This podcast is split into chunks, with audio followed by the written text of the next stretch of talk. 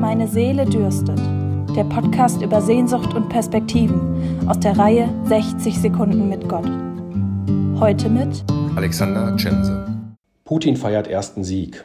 Gräueltaten von Butscha wohl Kriegsverbrechen. Farbattacken auf Sowjetdenkmale. Raketen auf Israel abgefeuert. Wütender Donald Trump stürmt aus Interview. Mordkomplott gegen Lehrer. Wenn man die Tageszeitung aufschlägt, kann sich sehr schnell das Gefühl einstellen, wieder ins Bett gehen zu wollen. Die Liste der Negativnachrichten ließe sich durchaus fortsetzen. Inflation, Klimawandel, ach ja, und Corona ist ja irgendwie auch noch da. Meine Seele dürstet. Ja, wonach eigentlich? Meine Seele dürstet nach guten Nachrichten, nach den Dingen, die Mut machen. Und so fällt mein Blick, nachdem ich die Tageszeitung bewältigt habe, auf mein Smartphone und die App Good News.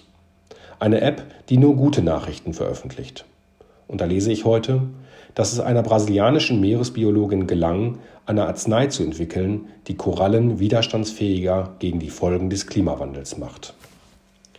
Das löst sicherlich nicht das Problem des Klimawandels, macht doch aber ein bisschen Hoffnung, dass die Welt nicht nur aus Streckensnachrichten besteht. Im Podcast hörten Sie heute Alexander Tschense.